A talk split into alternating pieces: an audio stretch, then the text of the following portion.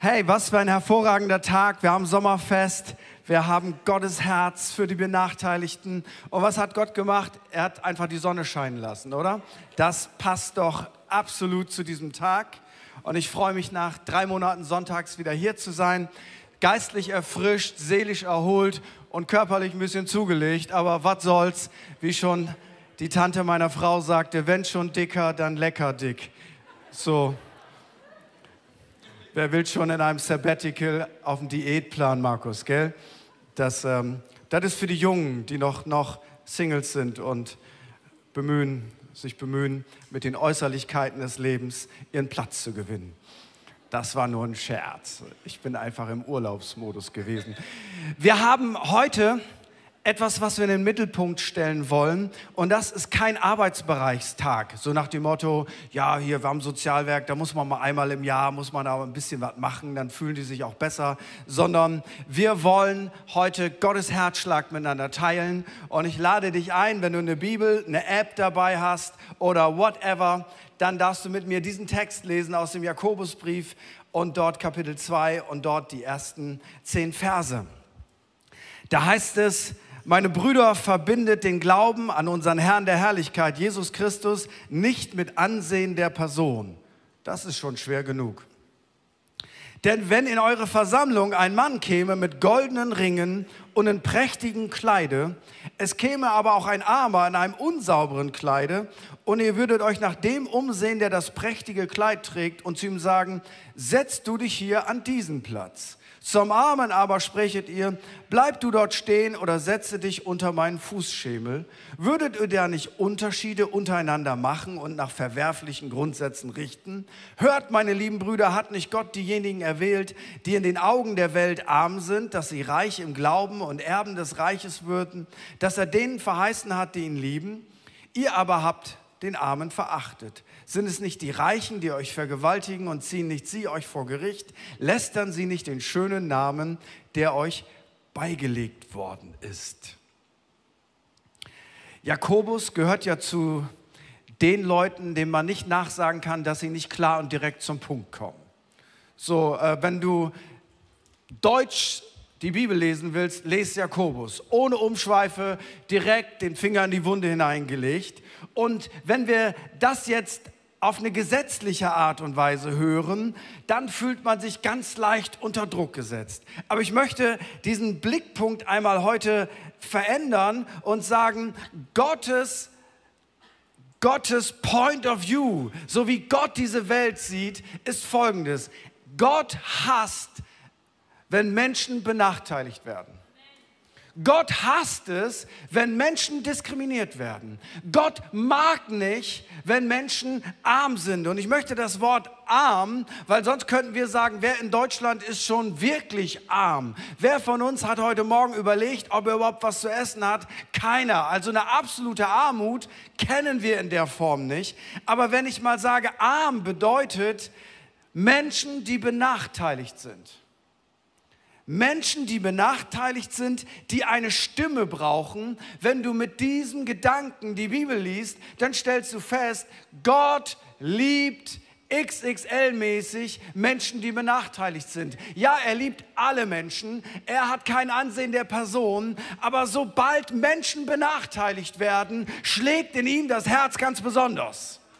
Warum ist das so? Weil Gott bedingungslos, megamäßig Menschen liebt. Das Zentrum seines Denkens, das Zentrum seines Handelns, sein ganzer Herzschlag ist für Menschen da. Deswegen sagt er ja auch, das größte Gebot ist eben nicht nur, dass wir Gott lieben, sondern das größte Gebot ist, dass wir Gott lieben und dass wir unseren Nächsten lieben, weil du kannst die Liebe zu Gott niemals trennen von der Liebe zu Menschen. So, wenn du das im Kopf hast, Gott liebt Menschen und Gott hasst es, wenn Menschen benachteiligt werden, dann hast du schon ein Verständnis davon, dass wir als Christen niemals auf die Idee kommen, wir singen ein bisschen, wir beten ein bisschen, hören eine nette Predigt und das war's. Das geht überhaupt nicht. Der materiell Benachteiligte, Ich habe mal geguckt äh, für unsere Stadt in Wuppertal. Die Bertelsmann-Studie sagt, dass 29,5 Prozent aller Minderjährigen, also knapp 30 Prozent aller Kinder, leben in Wuppertal in Hartz-IV-Familien. Fast 30 Prozent. Ich weiß nicht, ob du das wusstest, aber Wuppertal gehört zu den zehn ärmsten Städten in Deutschland. Und in unserem Land leben 83 Millionen Menschen, die zehn ärmsten Städte. Das bedeutet, das ist eine unglaubliche Anzahl von Menschen. Und diese schon sowieso, dieser extreme Druck, der hier herrscht, ist durch Covid nochmal auf XXL-Druck gekommen. Essstörungen bei jungen Mädchen haben sich in der Covid-Phase um ein Drittel erhöht. In zwei Jahren ein Drittel. Tschuk Adipositas ist so extrem gestiegen. Einsamkeit war schon vor Covid ein Riesenproblem. Suizidversuche sind um ein Drittel bei Kindern gestiegen in den letzten zwei Jahren. Wir reden nicht von Menschen, die jahrelang depressiv waren, die mit dem Leben kämpfen. Wir reden von Kindern, die normalerweise das Leben genießen. Kannst du dir das vorstellen? Armut in jeglicher Hinsicht bringt immer psychische Störungen und psychische Störungen haben einen Einfluss auf die gesamte Familie und Armut führt in der Regel direkt zu Kriminalität. Du kannst Kriminalität nicht von Armut trennen. Und deswegen können wir das Thema Reichtum und Armut nicht nur auf Geld beschränken, sondern auf Defizit jeder Art. Und hier kommt auch die Rolle, die die Kirche von Jesus hat. Die Benachteiligten brauchen nicht ein erbärmliches Mitleid. Ach, du kommst aus einer armen Familie. Ach, was soll's, Gott liebt dich wohl. Das ist überhaupt nicht das, was Gott sagt, sondern Benachteiligte brauchen deine und meine Stimme vom ungerecht Entlohnten bis zum Ungeborenen, bis zu den Kindern, bis zu Flüchtlingen. Warum brauchen sie die Stimme der Kirche? Weil die Stimme der Kirche ist die Stimme von Jesus Christus auf dieser Welt. Und wenn die Kirche schweigt, dann heißt das, dass Jesus schweigt. Das Reich Gottes ist das Reich der Armen. Für sie ist Jesus gekommen. Und habt bitte im Kopf, arm ist, Defizite zu haben. Jesus sagt in Lukas 4, Vers 18, der Geist des Herrn ist auf mir. Also charismatischer geht's nicht mehr. Der Geist Gottes ist auf mir, weil er mich gesalbt hat Wozu? Er hat mich gesandt, den Armen frohe Botschaft zu verkünden. Das Reich Gottes beinhaltet, dass der Arme eine gute Botschaft bekommt. Und hier ist immer die Frage für uns im Westen, ist es eine geistliche Armut oder ist es eine materielle Armut? Geistlich arm oder einfach nur arm. Geistlich arm sind wir alle, aber in Lukas sagt Jesus zum Beispiel, Lukas 6, 20 bis 21, Selig seid ihr Armen, denn das Reich Gottes ist euer. Selig seid ihr, die ihr jetzt hungert, denn ihr sollt gesättigt werden. Selig seid ihr, die ihr jetzt weint, denn ihr werdet lachen. Interessanterweise zitieren wir im Westen meistens aus Matthäus. Und Matthäus sagt, selig sind die geistlich Armen. Nicht die geistig Armen, sondern die geistlich Armen. Da können wir uns wiederfinden und sagen, ja, ich bin auch geistlich arm und ähm, ich, ich, ich brauche Hilfe von Gott. Das ist absolut richtig. Aber Jesus spricht auch einmal davon, dass selig sind die Armen im ganz klassischen Sinne, denn ihnen gehört das Reich Gottes. Hast du dich schon mal gefragt, also eine theologische Frage unter pfingstlich-charismatischen Christen ist immer wieder, warum heilt Gott so wenig Menschen im Westen und warum heilt Gott so viele Menschen an Orten, wo Menschen absolut arm sind. Nun, Jesus sagt, glückselig seid ihr Armen, denn das Reich Gottes ist euer. Was ist das Reich Gottes? Friede, Freude und Gerechtigkeit. Und das Reich Gottes besteht nicht nur in Worten, sondern das Reich Gottes besteht auch in Kraft. Da, wo Menschen mehrheitlich benachteiligt sind, offenbart sich Gott immer grundsätzlich mehr. Grundsätzlich. Ähm, das ist einfach so. Ich habe euch einen Satz mitgebracht, der mich seit vielen Jahren begleitet, von einem Mann, der hat auch manchmal Blödsinn erzählt. Ähm, aber er hat mal einen ganz interessanten Satz gesagt. Ähm, und zwar ist das Bischof Desmond Tutu, der während der Apartheid in Südafrika und dem politischen Wandel da eine große Stimme gehabt hat. Und der hat mal gesagt, wenn ich behaupte, Gott sei schwarz, so meine ich damit nicht eine Rasse oder Hautfarbe, sondern seine grundsätzliche Identifizierung mit den Armen und Unterdrückten dieser Welt. So, Gott identifiziert sich einfach damit. Interessanterweise, wie fing Jesus sein Reich an? Er beruft ganz simple, durchschnittliche, arme Leute, um seine Apostel zu werden. Warum macht er das?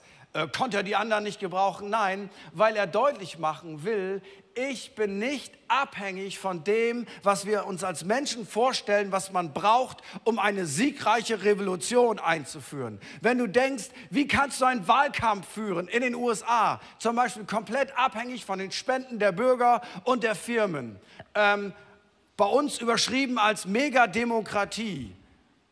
Aber was ist das für eine Demokratie, wenn du als, als Person, die gewählt werden will, wenn du abhängig bist von den Spenden von reichen Firmen?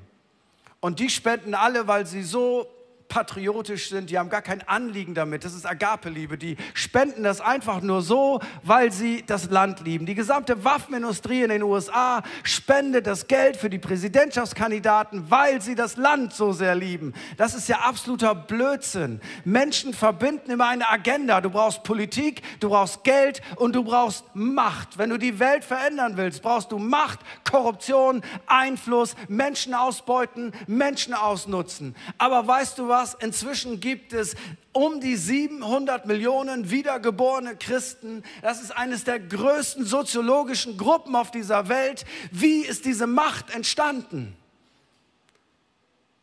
Durch einen armen Sohn Gottes, der niemals PR angewandt hat, der keinen Menschen unterdrückt hat, der zwölf simple Leute in einem kleinen Land im Nahen Osten berufen hat und der gesagt hat, geht hin und erzählt das der ganzen Welt und daraus sind 700 Millionen oder nominell zwei Milliarden geworden, ohne Macht, ohne Ausbeutung, ohne PR-Maschine, einfach weil Gottes Liebe für Menschen ist die größte Macht, die es auf dieser Welt gibt. Und wir sollten niemals den Fehler machen, dass wir die Methoden, die der Feind Gottes hat, um Menschen zu beeinflussen, dass wir sie zu unseren Methoden machen. Unsere Macht ist die bedingungslose Liebe Gottes zu Menschen und ganz besonders zu Armen und Benachteiligten. Gott ist einfach so. Ihr kennt ja das, mein Lieblingsbeispiel aus dem Schulsport. Kennt ihr, ne?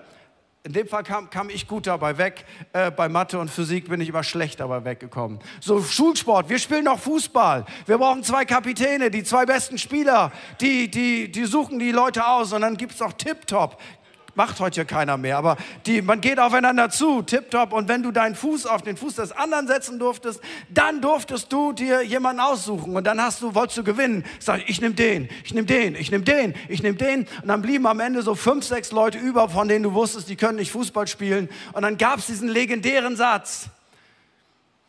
Ich nehme noch den und du kriegst den Rest. Und ich habe mir da nie Gedanken drüber gemacht, weil im Fußball war ich nie bei dem Rest. Aber weißt du, wie sich das anfühlt, wenn du der Rest bist? Eigentlich will mich keiner, aber ich darf auch da sein. Eigentlich will keiner, dass ich in, meiner, in der Mannschaft bin, aber ich kriege auch nie den Ball. Ich bin der Rest. Aber weißt du, was Jesus macht? Jesus ist der Kapitän und der Coach vom Rest und er macht aus dem Rest das beste Team dieser Welt. Das ist der Charakter von Jesus. Warum wird denn der Reiche bevorzugt und der Arme verachtet? Nun, es ist etwas in uns, das uns sagt, wenn ich jemanden kenne, der viel Geld hat, der prominent ist, der Ansehen hat, dann wertet mich das irgendwie auch auf. Deswegen ist das ja, wenn wir manchmal bekannte und berühmte Leute treffen, wollen wir so gerne ein Selfie mit ihnen machen. Ich meine, wer macht dann ein Selfie mit armen Leuten? Wer macht dann ein Selfie mit gehandicapten Leuten? Das, das, ähm, aber wenn ich einen Bekannten treffe, einen Reichen treffe, einen Berühmten treffe, dann sieht das voll gut aus. Habe ich auch schon gemacht. Also mit Bekannten aus unseren Kreisen natürlich. Ne? Mit Reinhard Bondke habe ich ein Selfie gemacht. Und ähm, letztens stand Olaf Scholz neben mir und fragte mich, darf ich ein Selfie mit ihm machen? Klar, Olaf, das mache mach ich gerne. Ähm, ich war gerade in Serbien, da war alles deutsch-serbisch beflaggt. Herzlich willkommen. Ich dachte, wow, die wussten, dass ich komme. Aber dann war es doch Olaf Scholz, der da war. Ähm, anyway.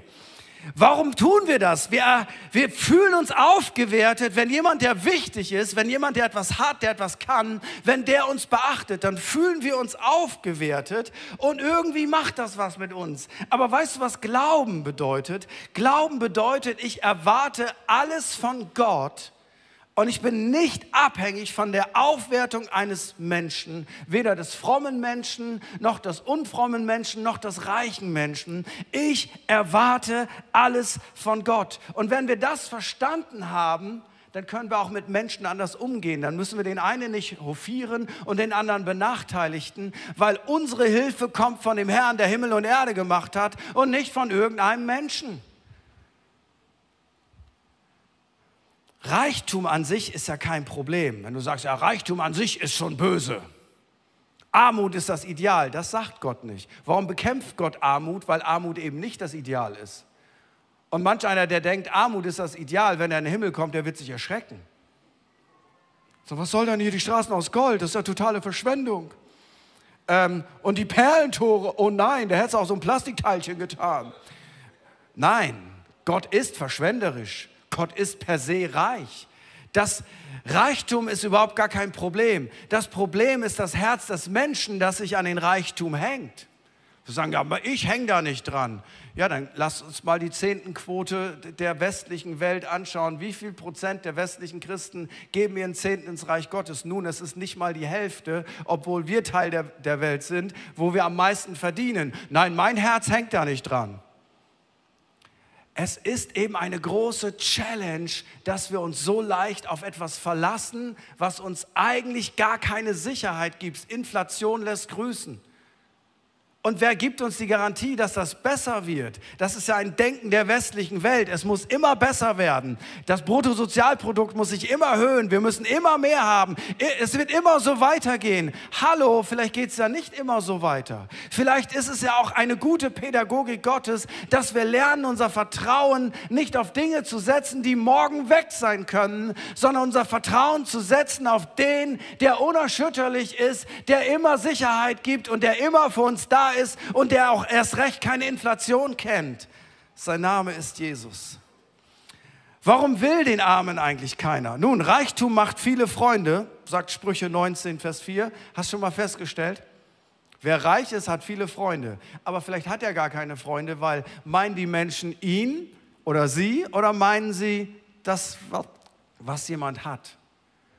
Reichtum macht viele Freunde, der Arme aber wird von seinem Freunde verlassen. Der Ehepartner, der gerade verlassen wurde, komplexe, kaputtes Selbstwertgefühl, Rechthaberei. Der einsame Mensch redet furchtbar viel, ist den ganzen Tag alleine zu Hause und dann trifft er mal Menschen, dann redet er furchtbar viel. Das nervt der Flüchtling, spricht schlecht Deutsch. Der Ungebildete, naja, hat nicht mein Niveau, Gespräche haben keinen Tiefgang. Der chronisch Kranke verbreitet eben schlechte Atmosphäre. Der psychisch Kranke macht uns Angst. Und hier kommt Gott hinein und er sagt, Gott hat den Armen erwählt und ihr bitte verachtet ihn nicht weil der Wert des Menschen liegt nicht in dem, was er hat und in dem, was er kann. Der Wert des Menschen liegt einfach darin, dass er eine Schöpfung Gottes ist und dass Gott sich wünscht, dass wir jeden einzelnen Menschen mit Respekt und mit Liebe behandeln, unabhängig von dem, woher er kommt, was er ist und was er jemals sein wird, weil Gottes Liebe ist bedingungslos. Man kann sie sich nicht kaufen, sie ist einfach da. Und was für eine Welt wäre das, wenn wir das gemeinsam ausstrahlen.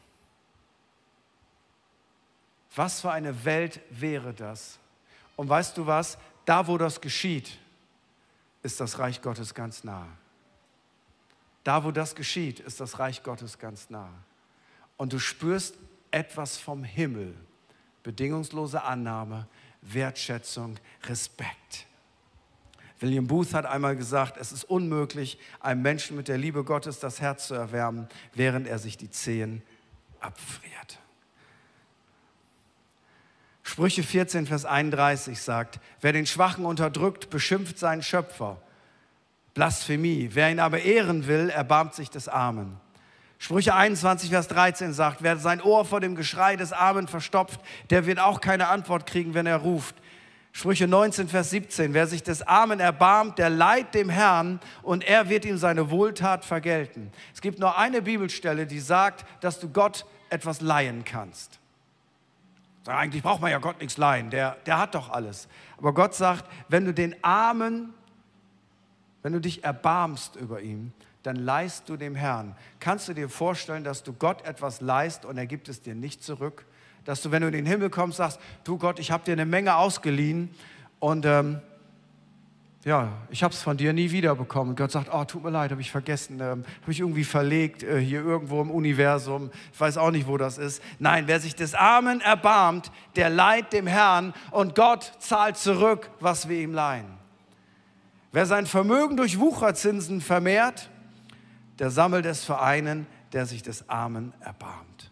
Und wenn wir heute über den Dienst der Credo-Kirche an den Benachteiligten sprechen, Freunde, dann reden wir nicht über einen Arbeitsbereich. Dann reden wir nicht über etwas, wo, ja, das haben wir auch für unser gutes Gewissen, sondern wir reden von dem Herzschlag Gottes für Menschen.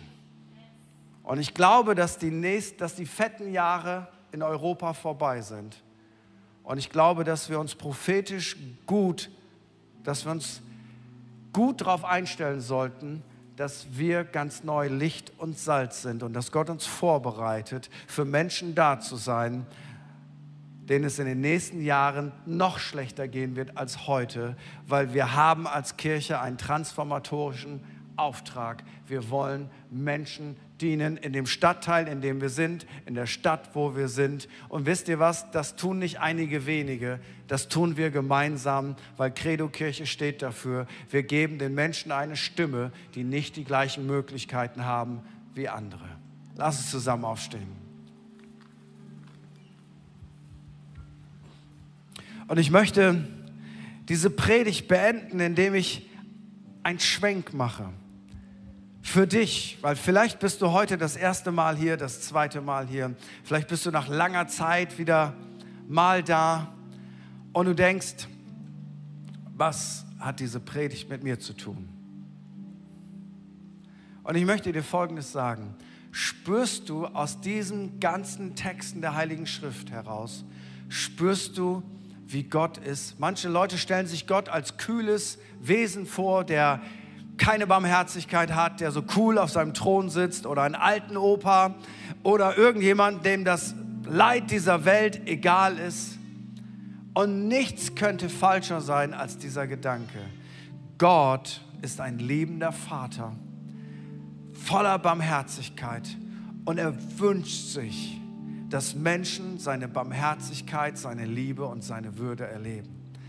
Und das, vielleicht ist das große Problem der Menschheit, dass wir uns eigentlich kollektiv entschieden haben, wir wollen das Leben auf dieser Erde selber in den Griff bekommen. Wir schaffen das schon. Wir brauchen einfach die richtige Partei, den richtigen Politiker, die richtige Ideologie und dann wird das schon auf dieser Erde. Aber die Geschichte der Menschheit zeigt, es wird einfach nicht. Wir brauchen Gott.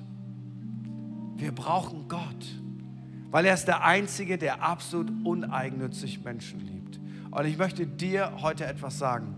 Du bist eine von Gott geliebte Person. Ich möchte dir online sagen, ob du jetzt gerade zeitversetzt guckst oder ob du live dabei bist oder ob du in zwei Wochen schaust.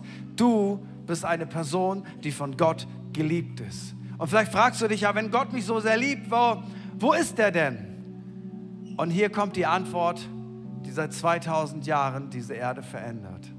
Das, was zwischen Gott und uns steht, ist etwas, was die Bibel Sünde nennt, Zielverfehlung nennt. Etwas, was wir alle in unserem Herzen haben, wo wir alle darauf geeicht sind, dass es um uns geht, dass wir zu unserem Recht, zu unserem Vergnügen kommen, dass wir Dinge tun, für die wir uns am Ende schämen. Und all diese Dinge stehen zwischen uns und Gott. Und Gott hat sich überlegt, wie kriege ich das weg? Der Mensch kann das nicht selber wegkriegen. Er kann nicht etwas Schlechtes tun und dann etwas Gutes tun und dann ist es wieder ausgeglichen, sondern Gott hat gesagt, ich mach's für dich.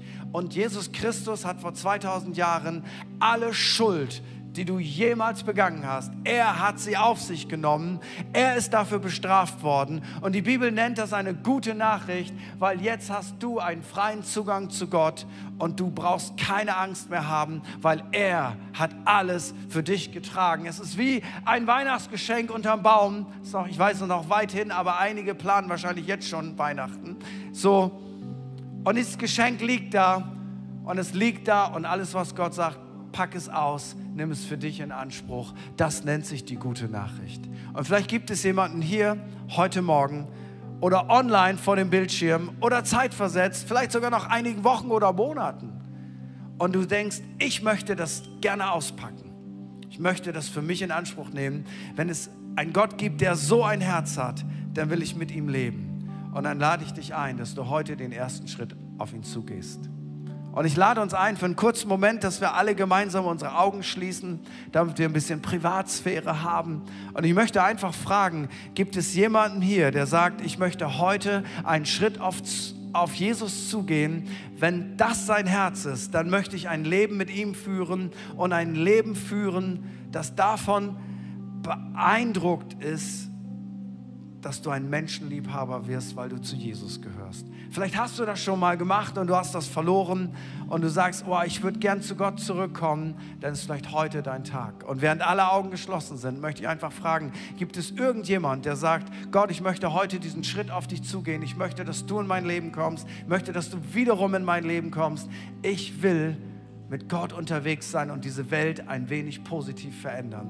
Dann lade ich dich ein, da wo du bist, während alle Augen geschlossen sind, dass du einfach ganz kurz deine Hand hebst und mir ein Zeichen gibst. Dankeschön, dass ich dich in das Gebet mit einschließen kann, dass heute der erste Tag ist, wo du einen Schritt auf Gott zugehst.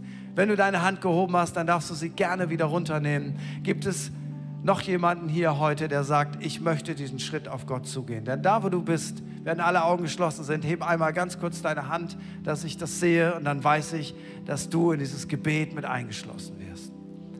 Dankeschön. Und dann lade ich alle Leute ein, die ihre Hand gehoben haben und die es vielleicht hätten tun sollen, mit mir dieses Gebet zu Jesus zu sprechen. Und dieses Gebet macht deutlich, dass du einen Schritt auf Gott zugehst. Und wir beten das laut und deutlich gemeinsam, um dich zu supporten, dass du nicht alleine dieses Gebet beten musst. Jesus, ich weiß, dass du mich liebst. Es gibt nichts, was ich tun könnte, damit du mich mehr liebst. Und durch nichts, was ich tue, würdest du mich weniger lieben. Du bist für mich gestorben und auferstanden. Ich glaube an dich. Du bist mein Gott, mein Retter und mein Herr. Bitte schenke mir die Vergebung meiner Schuld. Ich möchte als dein Kind leben und du sollst mein ganzes Leben bestimmen. Ich danke dir, dass ich durch dich wirklich frei bin und ein Leben in Ewigkeit habe. Amen. Wenn du dieses Gebet gebetet hast, und du bist in diesem Raum und du hast deine Hand gehoben, dann kommen direkt nach dem Gottesdienst ganz liebe Leute auf dich zu und schenken dir ein Startpaket. Du musst keine Angst haben, da ist ein neues Testament drin, ein paar Tipps, wie du aus diesem einen Schritt heute mehrere Schritte machen kannst. Wenn du dich nicht getraut hast, aber du hast dieses Gebet mitgebetet, dann kannst du genau das bekommen in der Welcome Lounge. Dann geh bitte nicht nach Hause, sondern geh unbedingt zu meiner Rechten an der Welcome Lounge vorbei. Da sind Leute, die würden es lieben, dir ein Startpaket zu geben. Wenn du noch Fragen hast, dann beantworten sie die gerne. Wenn du kritische Fragen hast zum Glauben, beantworten sie, wenn möglich, auch gerne. Aber auf jeden Fall schlag da auf. Die Welcome Lounge heißt Welcome Lounge, weil du bist darin willkommen. Und wenn du dieses Gebet gebetet hast online, dann lade ich dich einfach ein. Wir blenden jetzt eine Telefonnummer ein und die, da kannst du eine WhatsApp hinschicken, da kannst du eine SMS hinschicken. Du kannst den Leuten deine Telefonnummer geben. Wir wollen, dass du deinen nächsten Schritt im Glauben gehst, online und live vor Ort, wie auch immer. Wir wollen in Kontakt mit dir kommen. Dann mach einfach einen, einen Daumen-Emoji mit hinein, signalisiere, du hast dieses Gebet gesprochen und wir würden es lieben, wenn wir mit dir in Kontakt kommen. Und bleib auch nach dem Gottesdienst einfach online. Ähm, wir haben in der Regel ein Hangout und wir, wollen einfach mit dir kontakten, ist egal, wo du bist, um diese wichtigste Entscheidung deines Lebens zu feiern und dich kennenzulernen. Und jetzt bleiben wir noch einen kurzen Moment stehen, weil ich möchte überleiten zu einer Talkrunde. Und zwar wollen wir einfach als Credo-Kirche deutlich machen, was so die Vision unserer Kirche ist für Menschen, die benachteiligt sind, von wo auch immer sie kommen. Und es kann jederzeit jeden von uns treffen. Und drei Leute, die dafür stehen, repräsentativ für unsere ganze Kirche, die möchte ich jetzt auf die Bühne bitten. Und zwar bitte, bitte ich unsere Campuspastoren Anke Stübner, Christian Freitag und Markus Schneider auf die Bühne. Herzlich willkommen heute Morgen.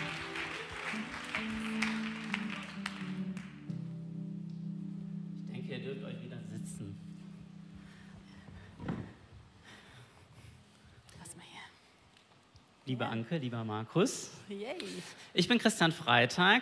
Ähm, genau, Friedhelm hat uns schon angekündigt. Wir werden euch jetzt ein bisschen äh, hier durchleiten durch ein kleines äh, Gespräch, das wir führen werden zum Ankerplatz. Ich darf das einmal äh, ein wenig einleiten. Markus und ich sind zusammen mit der Lisa, dem Christian Knorr und dem Jörg Schäfers im Vorstand. Und äh, wir zwei sind hier vorne, um das ein wenig zu repräsentieren. Und du bist hier als Campuspastorin. Yes. Genau, und wir haben alle Visionen für den Stadtteil, für die Stadt. Und das würden wir gerne mit euch teilen. Gottes Herzschlag, ähm, muss ich sagen, das ist so ein Begriff, der mich wirklich ähm, durchaus bewegt und sehr beschäftigt. Äh, für mich hat das echt Bedeutung. Und im letzten Jahr haben wir so als ähm, Sozialwerk einen Visionsprozess gemacht. Und ich würde sagen, dass äh, so rückblickend ähm, wir da vielleicht so die ein oder andere Erkenntnis hatten in diesem Prozess, ähm, wo wir später erst gemerkt haben, dass die Bedeutung hat.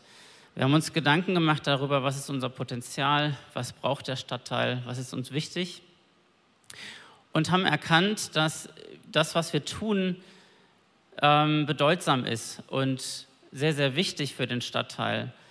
Aber was daraus entstehen kann und was noch werden darf, aber die Begegnung, die wir mit den Menschen haben, die Begleitung, die entsteht ähm, mit den Menschen, ist eigentlich das, was wirklich zählt.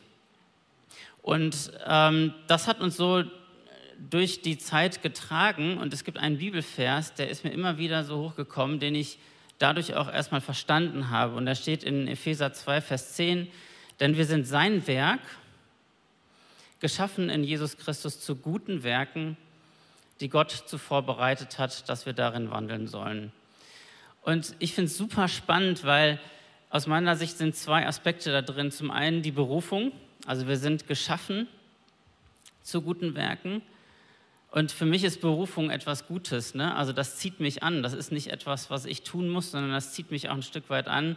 Und der andere Aspekt, dass Gott das vorbereitet hat. Und das finde ich so spannend, dass wir das so auch erleben in der Arbeit. Ähm, Gottes Herzschlag, wir fangen irgendwas an und plötzlich tut Gott etwas dazu, was wir gar nicht vorher geplant haben, was wir gar nicht gesehen haben. Und das sind Begegnungen, das sind aber auch Dinge, die einfach unser Vermögen sprengen. Markus, wie erlebst du das in deiner Arbeit, Gottes Herzschlag im Vorstand bei Mutig und Stark? Danke, Christian. Also im Mutig und Stark, ich verstehe Mutig und Stark als Brücke genau das, was du sagst, Gottes Werk zu sein und ein Werk vielleicht etwas, was gebildet wurde und das ist das Bild einer Brücke so schön. Und wir wollen eine Brücke sein zu den jungen Menschen. Ab zehn Jahre können bei uns die äh, Kids kommen und äh, wir wollen, dass sie jemand auf dieser Brücke treffen. Jesus. Und wir begleiten sie auf dieser Brücke oder wir sind diese Brücke. Und wir, ich denke da an einen jungen Mann, ähm, der von seinen Eltern gehört hat, dass er Dreck ist, dass er nichts wert ist. Und diese, diese, diese Verletzung, den bringt er mit. Er ist wie ein Kaktus eigentlich, ja. Und wir haben unsere Herausforderungen. Und ich denke, was ist das Großartigste, was dieser Person passieren kann? Sport ist die Brücke, um den zu treffen, der wirklich Veränderung schenken kann. Und das ist Jesus, glaube ich, heute noch, 2022. Am 12. Juni ist das aktueller als jemals zuvor. Ich denke an den jungen Mann, äh, nein, Mann ist übertrieben, denn er ist äh, zehn Jahre alt oder elf der gemobbt wurde. Ich weiß das, weil ich die Schule kenne und seinen Hintergrund. Und bei jedem bisschen hat er geweint. Er ist Mitglied jetzt bei uns und du merkst, wie er aufblüht, immer robuster wird. ich, ich sehe ihn gar nicht mehr weinen. Wenn irgendwas ist, er entschuldigt sich, ist respektvoll und er blüht auf. Und ich denke, hier wird etwas verändert.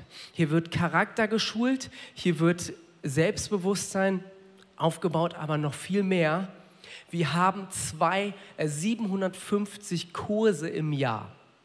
Jeder Kurs endet mit einer Andacht einer Mini-Predigt, wir nennen das gute Gedanke. Sie bekommen 750 gute Gedanken Gottes über das Jahr.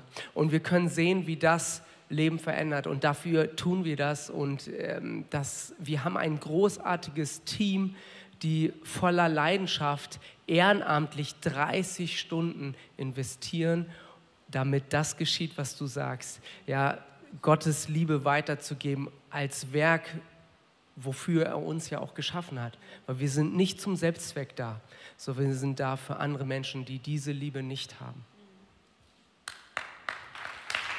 Ja, voll gut. Das verdient echt einen Applaus. Ja, und ich finde es einfach so spannend, was so entstehen kann. Ne? Also ihr habt zwei, habt das gestartet, habt das hier reingebracht und daraus ist so was Großes entstanden. Ey, 750 Kurse. So, und das Gleiche haben wir jetzt in diesem Jahr auch erlebt mit der Ukraine-Hilfe. Ne? Ihr habt das alle mitbekommen, unglaublich. Und was wir als Kirche mit dem Stadtteil, mit so vielen Menschen hier schaffen können, ähm, hat das, was wir erwartet haben, total gesprengt. Und daraus sind auch wieder neue Dinge entstanden. Ne? Die Connection mit der Assembly of God Church war auch da in der Verbindung mit drin.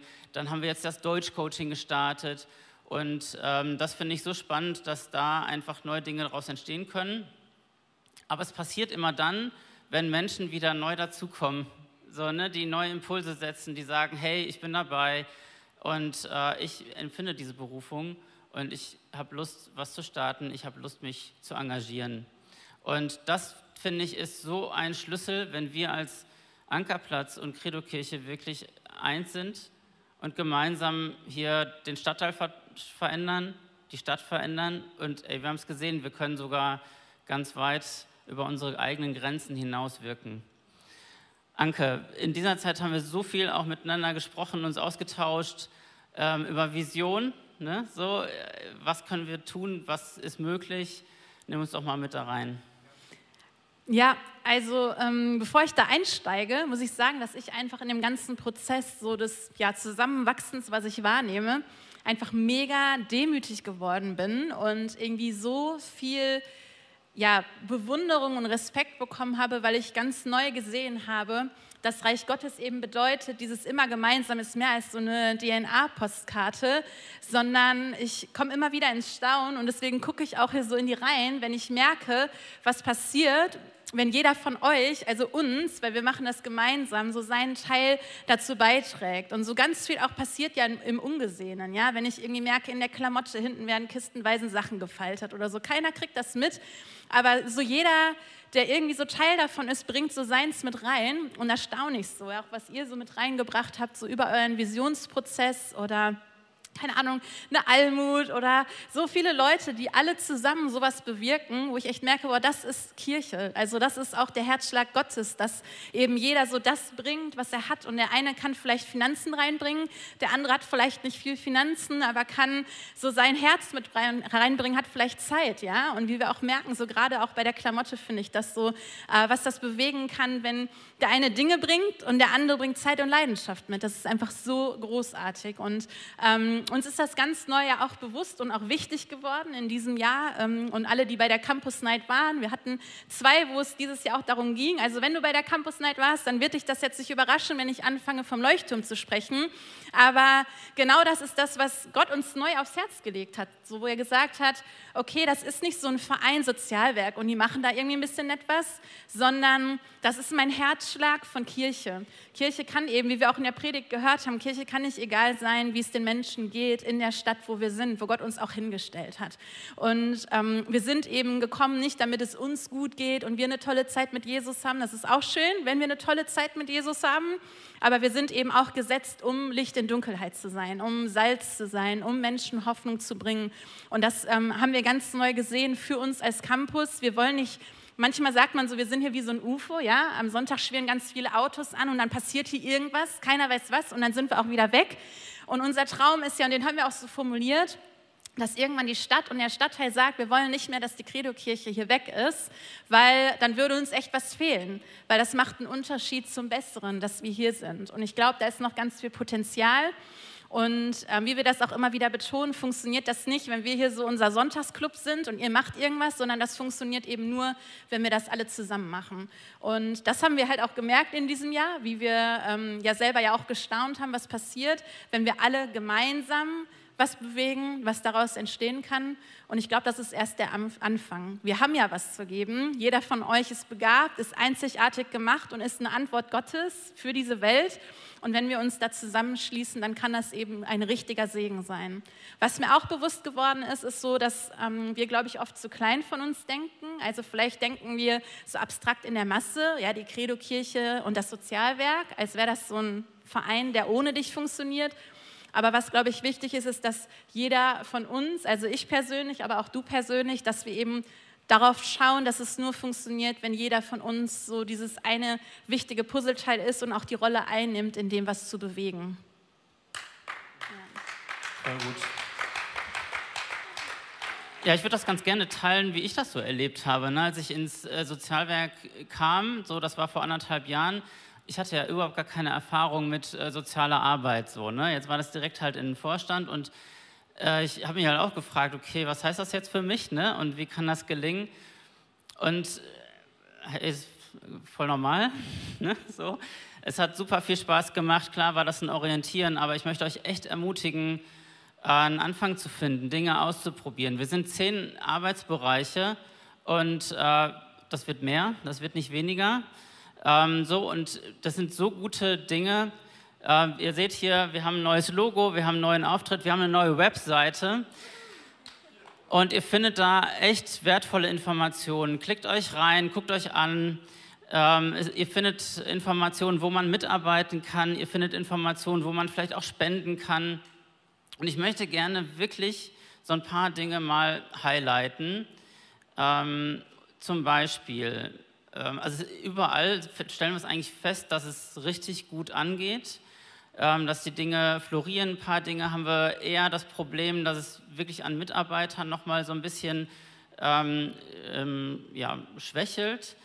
Ähm, aber es wird total angenommen. Ne? Also wir platzen dann aus allen Nähten. Äh, Mitarbeiter können wir gebrauchen im Atelier, Bola Brasil, Deutschcoaching, Klamotte, mutig und stark, Spielmobil zum Beispiel, alles richtig geniale Bereiche. Wenn ihr euch unsicher seid, ihr könnt es einfach mal ausprobieren. Ich habe eine sehr wertvolle Information zu Villa V.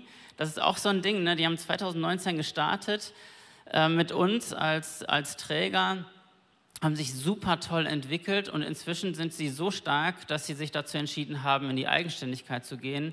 Wir supporten das. Äh, sie werden einen eigenen Verein gründen und es ist richtig, richtig toll, was da passiert. Die sind nicht mehr nur lokal, sondern im ganzen deutschsprachigen Raum, Raum ähm, erreichen sie Menschen, die sich mit Schwangerschaftsabbrüchen auseinandersetzen müssen. Dann das Street Team, wir pausieren das gerade, wir bauen da, äh, wollen Leiterschaft wieder neu aufbauen. Unser Traum ist es, da wirklich ganz schnell wieder an den Start gehen zu können. So eine geniale Arbeit äh, wir haben das Deutsch-Coaching jetzt gestartet. Das war jetzt auch wieder so aus dem Thema Ukraine-Hilfe. Ich weiß nicht, ihr werdet die Bilder vielleicht auf Instagram sehen. Folgt uns auf Instagram. Äh, das ist der Hammer, was da passiert. Die, so glückliche Menschen, die sind so verbindlich ähm, dabei, lernen super fleißig Deutsch, machen wahnsinnige Fortschritte. Aber wir müssen das multiplizieren. Wir wollen das vergrößern. Ihr braucht keine Vorkenntnisse. Ihr könnt da einfach mal reingucken, schauen, ob es zu euch passt. Ich möchte euch da wirklich sehr ermutigen. Und dann haben wir noch viele übergeordnete Teams, wo ihr mit eurem Organisationstalent, Social Media, Marketing, was auch immer mitwirken könnt. Ähm, das ist wirklich für eine gute Sache. Also wenn ihr euch zu berufen fühlt äh, für gute Werke, dann äh, seid ihr herzlich willkommen. Und wir haben echt große Lust, das zu multiplizieren mit euch. Ja, ist richtig cool. Ich würde vorschlagen, äh, bevor wir jetzt nochmal in den Lobpreis starten, wir wollten euch einfach mit hineinnehmen in das, was im Sozialwerk passiert, ähm, dass wir vielleicht gemeinsam schon mal aufstehen. Und ich habe total auf dem Herzen, dass wir euch segnen als Vorstand stellvertretend, aber auch alle Mitarbeiter, die so treu und genial dienen. Weil Gottes Segen brauchen wir auf jeden Fall in dem Ganzen. Und streckt ihr doch gerne eure Hände mit aus, einfach als Zeichen, dass ihr mitsegnet. Und ich mache äh, mach mich zum Sprachrohr für uns alle. Jesus, wir haben gehört von Friedhelm, wie groß die Not ist, auch in Wuppertal. Wir haben vielleicht das eine oder andere schon mal gesehen oder gehört. Jetzt ist das nochmal so konkret geworden und wir haben auch gerade auf unseren Herzschlag geguckt, auf deinen Herzschlag, aber auch auf die Antworten, die wir geben möchten. Und das alles bringt gar nichts, wenn nicht du da drin bist, so, weil du bist am Ende die Hoffnung. Du bist der Arzt, der heilen kann, du bist der Versorger, du bist die Hoffnung, die über allem anderen steht. Und so brauchen wir dich und deinen Segen in dem Ganzen. Und ich möchte jetzt echt den Vorstand des Sozialwerks segnen. Ich segne Christian und Markus, aber auch alle anderen, die sich damit einbringen und involviert sind. Alle Bereichsleiter dort der einzelnen Arbeitsbereiche, alle Mitarbeiter.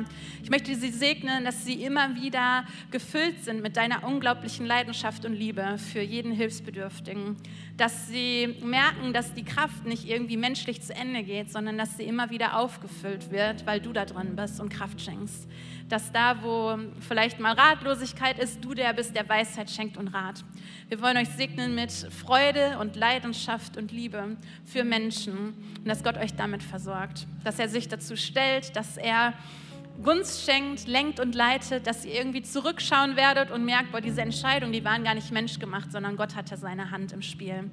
Und ich segne euch mit Mut, den Weg weiterzugehen, auch wenn es mal schwer ist, und wir wollen euch segnen mit Mitarbeitern, die euch unterstützen, die entlasten da, wo es nötig ist. Und ich bete, dass ihr merkt, dass die Gunst Gottes auf euch ist und mit euch ist in dem Ganzen. In Jesu Namen wollen wir das beten. Seid gesegnet für euren Dienst. Amen.